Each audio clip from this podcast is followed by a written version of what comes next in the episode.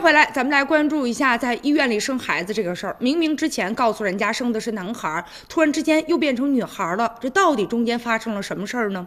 徐某啊，就在十一月二十一号的时候，带着自己的这个家人啊，到医院呢，打算分娩。就在二十二号凌晨五十四分的时候，孩子呢顺利的出生了。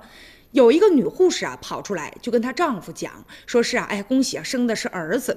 孩子的爸爸很高兴，忙完孩子的事儿已经啊，都快三点多了，所以呢，就直接很累睡下了。第二天早上八点多钟的时候，护士呢给孩子洗澡，突然间发现哟不对呀，原来是一个女孩子，立即呢就报给了护士长了。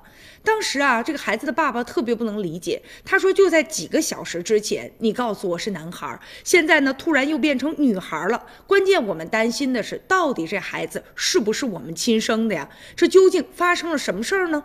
护士长介绍了，说当天呢，医院里只有他们一家生孩子，所以说不可能出现呢这孩子报错的情况。他们立即呢就找孩子的父亲去道歉去了，说是呢可能是自己搞错了，而且呢同意要减免一些呢医疗的费用。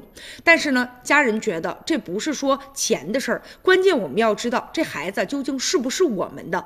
值班的护士解释说，因为我工作作呀。才一个多月的时间，我刚毕业实习，遇到这样的情况，我确实是挺慌张的。我听到别人聊天说另外一个产妇啊生孩子的事儿，人家生的是男孩，我就有这样一个模糊的印象。之后告诉他们家生的也是男孩，确实这个事儿啊是我的过错。事发之后呢，双方也是争执不休，发生了很大的分歧。